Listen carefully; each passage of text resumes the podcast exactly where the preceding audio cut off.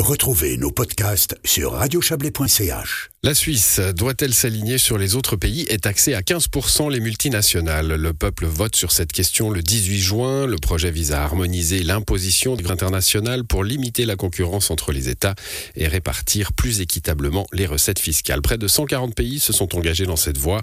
Résumé des enjeux pour la Suisse avec notre correspondante à Berne, Marie Vuillemier.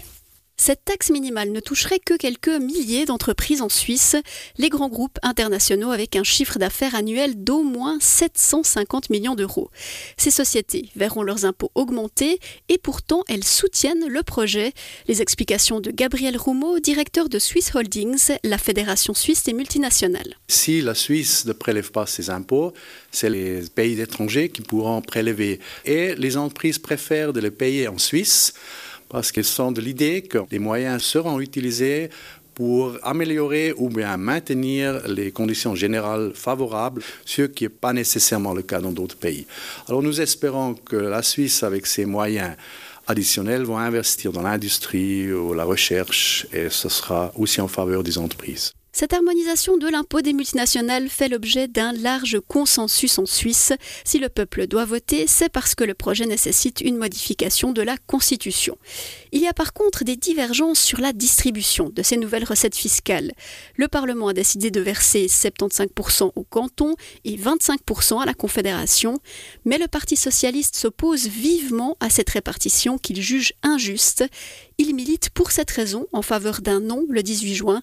Les explications du coprésident du parti, Cédric Vermouth. Ce n'est pas une question de répartition entre les cantons et la Confédération, mais plus que 40% arrivent seulement dans deux cantons, ce qui met en une situation quand même où les inégalités dans ce pays vont encore augmenter, où cet argent est déjà clairement attribué à le soutien des grandes entreprises. Il n'arrive pas chez la population dans une situation où on a un problème de financement des primes maladie, par exemple. Ça devrait être quand même une répartition beaucoup plus équitable. Alliance Sud, une coalition d'ONG, invite aussi le peuple à refuser le projet. Elle regrette que la taxe ne bénéficie ni à la population ni aux pays en développement. Andreas Misbar, directeur d'Alliance Sud. Par exemple, en Afrique, la taux est entre 25 et 35 Et ça veut dire que les compagnies suisses transfèrent des bénéfices en Suisse. Les pays où les bénéfices sont créés n'ont pas la possibilité de les imposer. Et sa situation ne change rien parce que le taux de 15% est trop bas. Le Parti socialiste et Alliance Sud sont les seuls à combattre le projet. Les Verts laissent la liberté de vote et les autres partis se sont unis pour appeler le peuple à voter oui. Ils estiment nécessaire d'aider les cantons les plus touchés par cette nouvelle taxe. Petra Gussi, conseillère nationale libérale radicale. Les cantons qui perdent aussi de l'attractivité doivent avoir plus d'argent parce que comme ça on peut prendre des autres mesures pour regrandir les attractivités des cantons, surtout des cantons, parce que ça c'est très important.